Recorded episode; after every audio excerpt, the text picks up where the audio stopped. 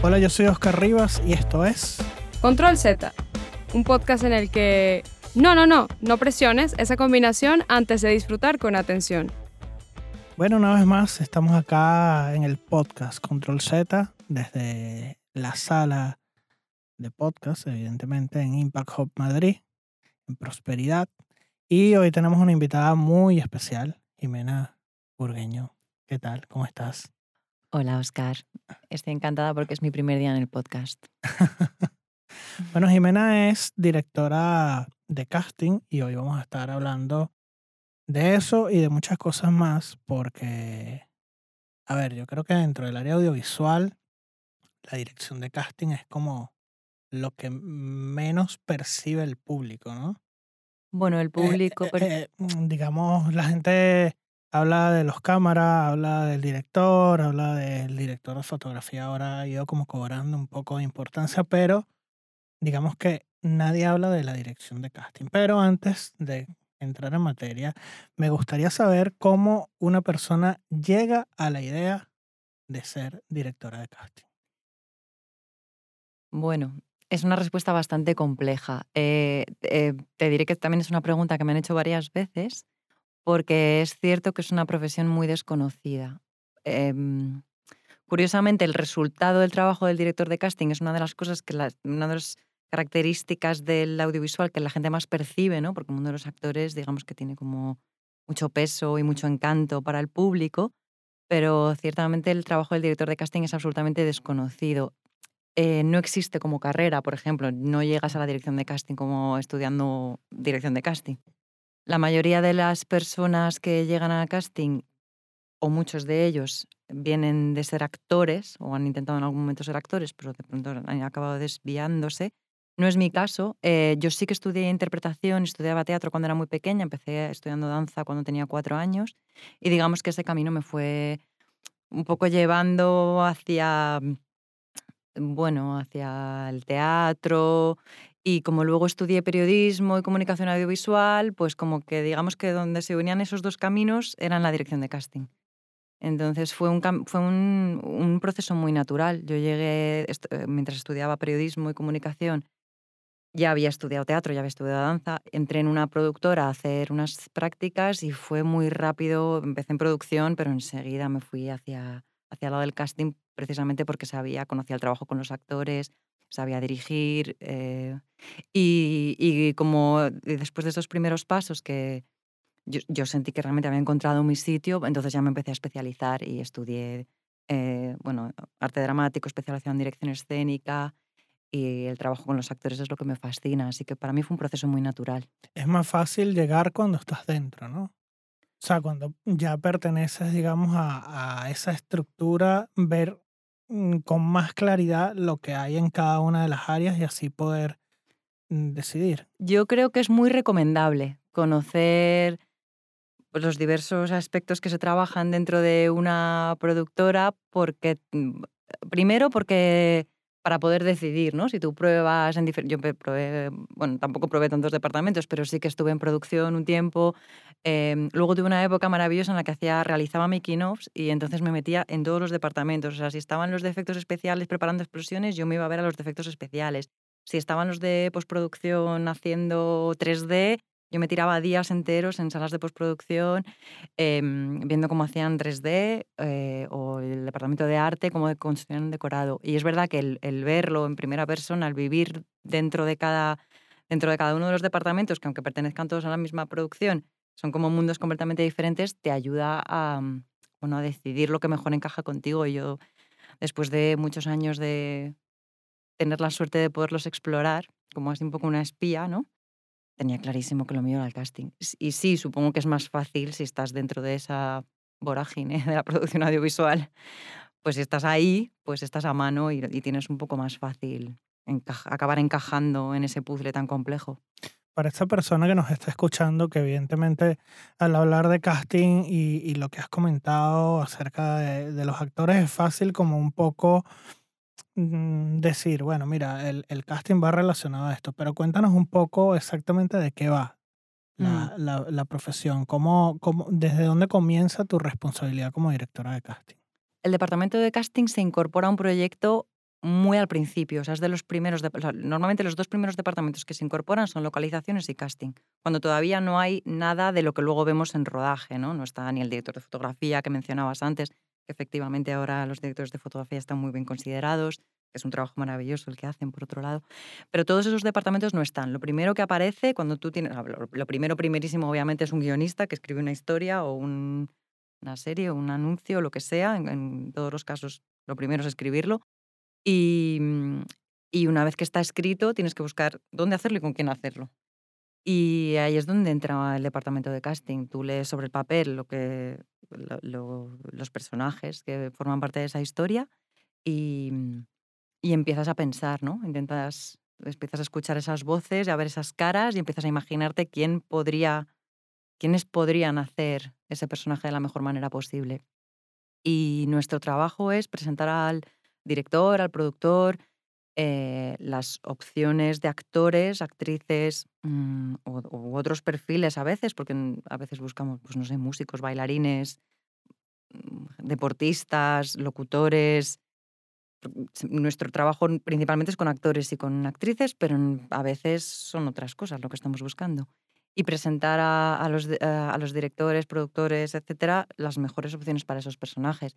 Em, normalmente hacemos una primera, digamos, un primer filtro pensando, viendo videobooks que nos llegan, vemos muchos actores en teatro porque nos invitan al teatro em, o viendo series, mm, películas, etc. Y digamos que lo tenemos en nuestra base de datos informática y mental. Y, y una vez que tenemos una, nuestra selección, los citamos a una sala de casting y grabamos con ellos ya las pruebas específicas para esos personajes que estamos buscando y eso es lo que presentamos. Y ese es nuestro trabajo. Hasta que está, digamos que desde que está escrito hasta que está elegido. Vale. Eh, es un trabajo muy amplio, además. O sea, que, que, quizás la gente se imaginará como que ustedes pautan a una serie de personas, esa ahí hacen un casting y hasta ahí llega, hasta ahí llega el trabajo. Bueno, es que básicamente es eso, solo que eso en realidad es un resumen muy, muy, muy resumido de lo que hacemos, porque sí, las búsquedas a veces son muy complejas. Imagínate que, bueno, que solamente elegir a los, a lo mejor, 25 o 30 actores que quieres ver para un personaje y grabar con ellos las pruebas, ya tiene como, tienes que citar y trabajar con ellos, intentar sacar lo mejor de cada uno, porque tú lo que quieres cuando tienes un actor delante es que ese actor sea haga esa prueba perfecta. O sea, los primeros interesados en que un actor haga una prueba buena somos los directores de casting, siempre.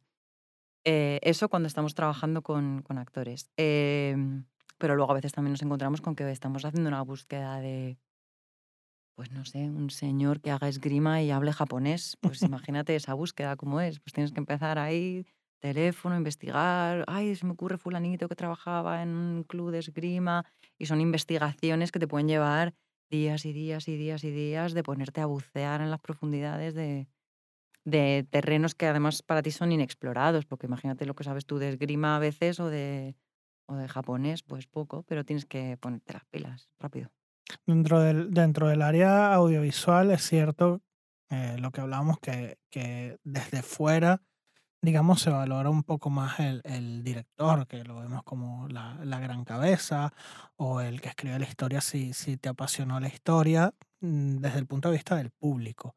Pero desde el punto de vista, digamos, nuestro, de los que pertenecemos a la industria, la dirección de casting pareciera que, que no hay como demasiados, ¿no? ¿no? No hay tantos directores de casting como cámaras, ¿o sí? Es que no hay tantos directores de casting como, no somos tantos porque además es una profesión relativamente nueva.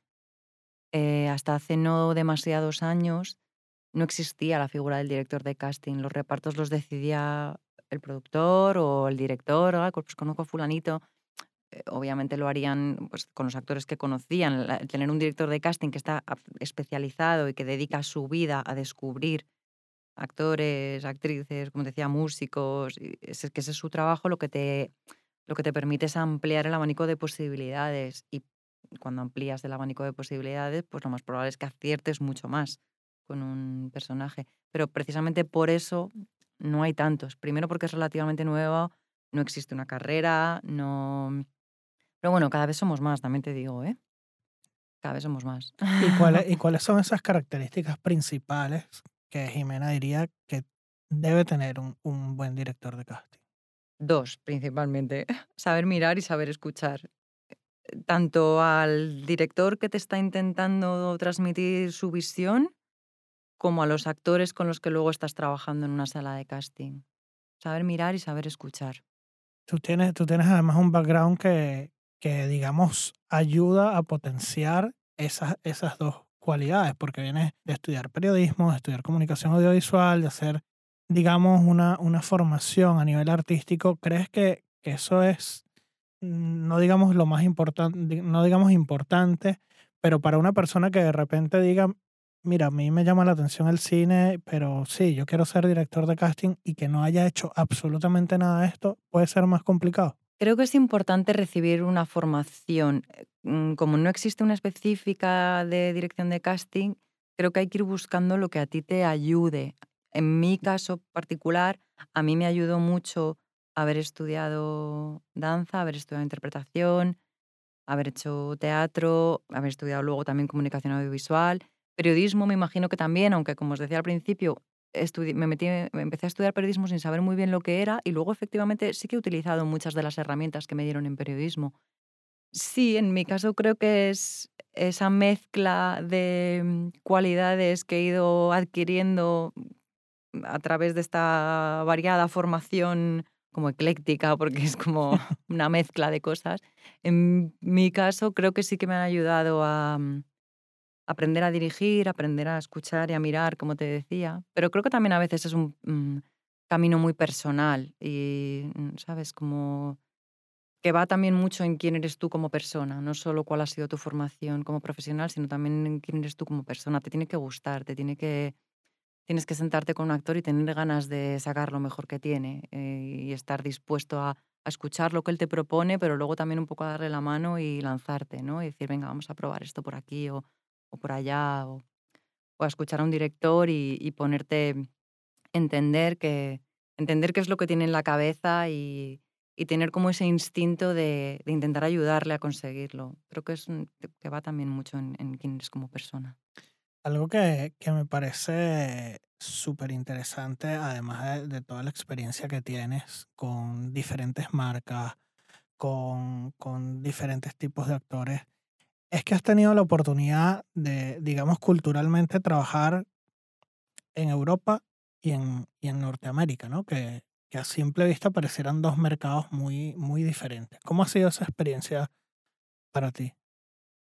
Sobre, sobre, todo, sobre todo desde el punto de vista cultural, ¿no? Yo, yo creo que a nivel audiovisual cada, cada, cada región tiene como su estética, su, sus técnicas. Es verdad que existen como una serie de características peculiares como de cada zona, pero luego yo también siempre he tenido la sensación de que es que realmente cada proyecto es muy diferente y no es lo creo que es una de las cosas que casi más me gusta de mi trabajo, que cada proyecto es como una aventura completamente nueva y no es lo mismo trabajar para el CDN en teatro que hacer un anuncio para Coca-Cola, mm, hacer un corto, que hacer una película. O sea, es que cada proyecto es completamente distinto.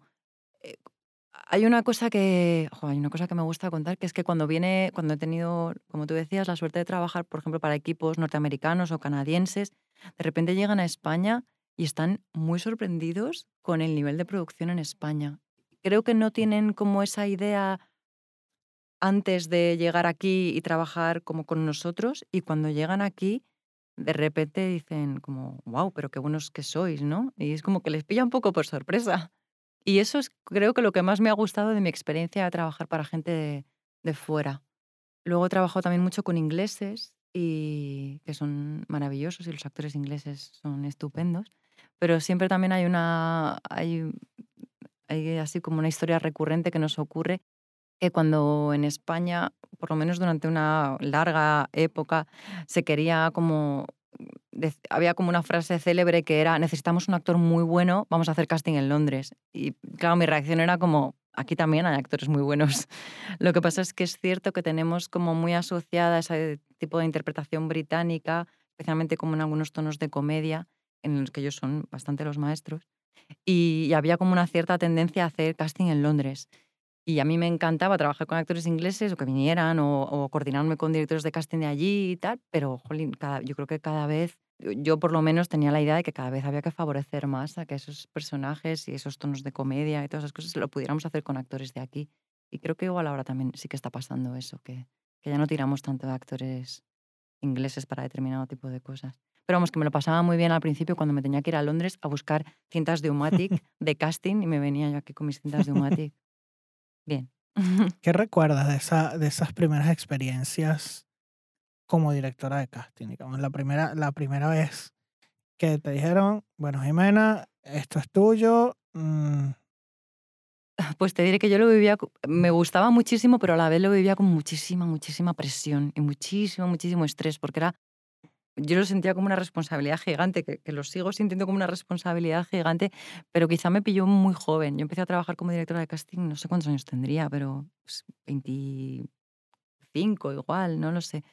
Me lo pasaba muy bien y lo disfrutaba mucho, pero a la vez recuerdo como vivirlo como con una angustia de siempre pensando, no, no lo vamos a conseguir, esta vez no va a salir. También es porque trabajábamos con unos tiempos muy locos y teníamos muy poco tiempo de preparación pero lo, recuerdo así como, como una cosa muy divertida y a la vez muy angustiosa. Y luego con el tiempo he aprendido a, a quedarme con lo divertido y, y, con lo bueno y a ir como soltando un poco de la angustia. Supongo que también eso te lo van dando las tablas.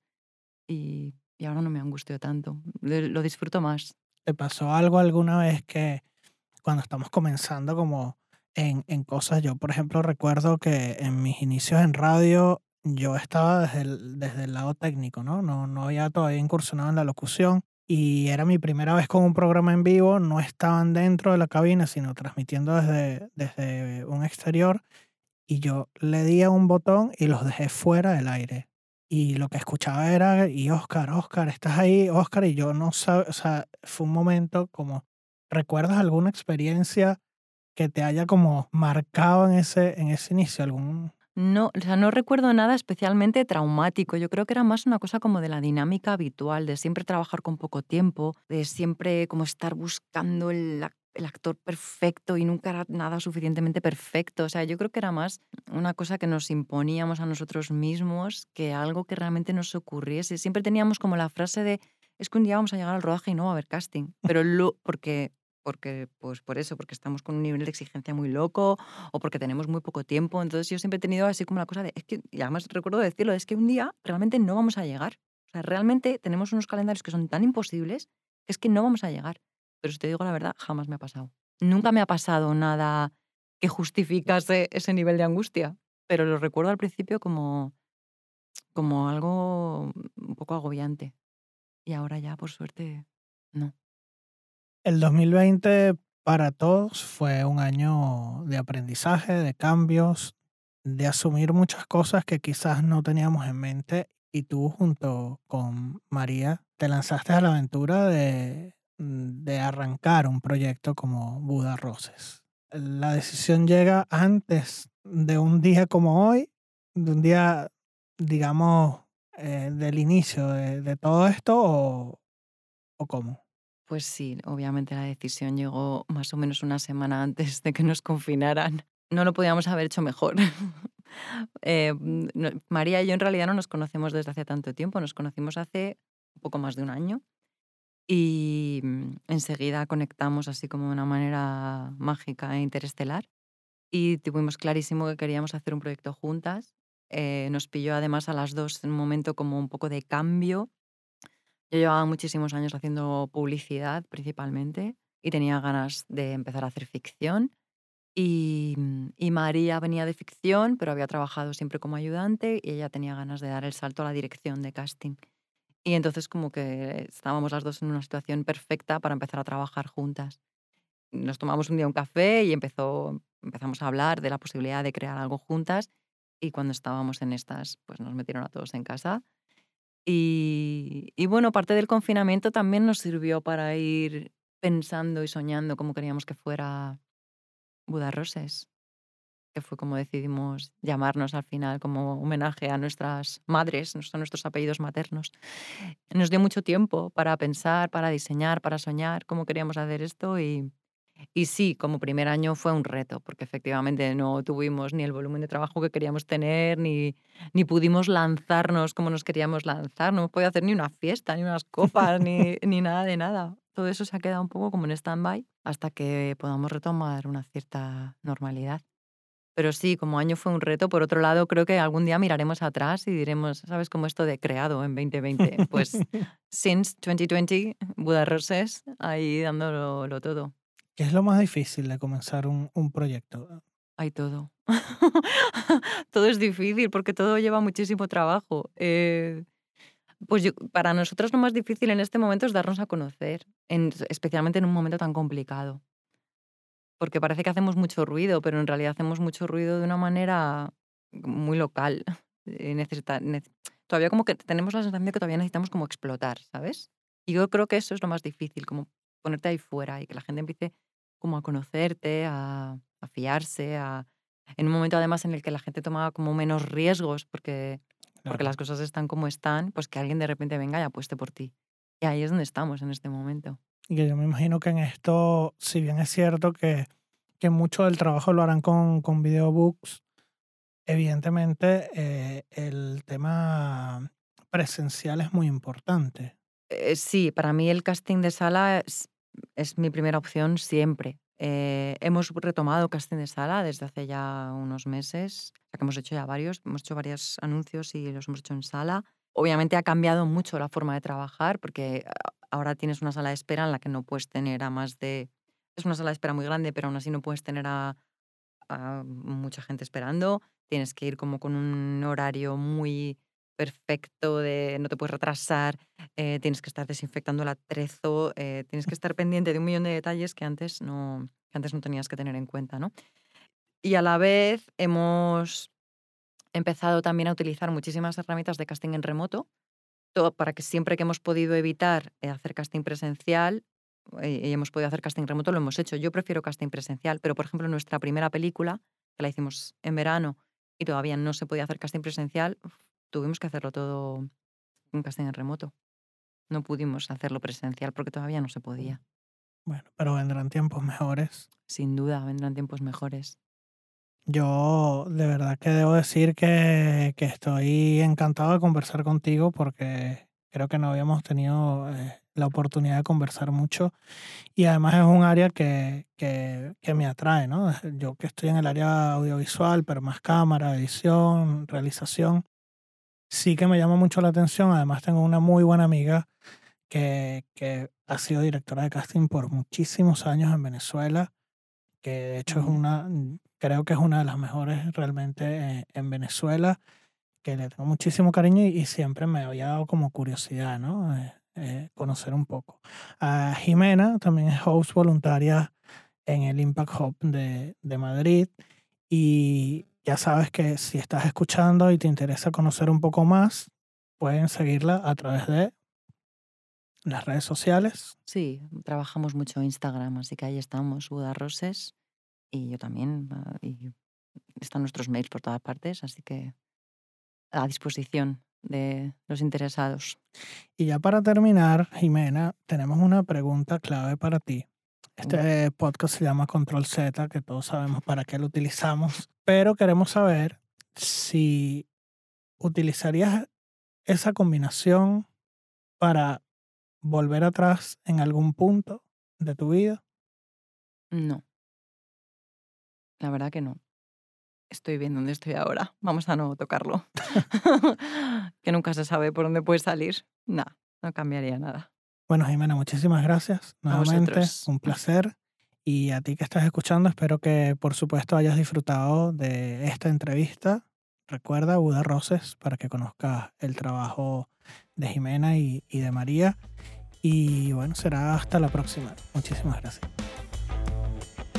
Agradecimientos a Impact Hub Madrid, Mute Crew, Ciclo y Aparte, La Plaza, Buda Roses, Luos, Agencia Creativa, Doris Bermúdez e Iván Espinosa.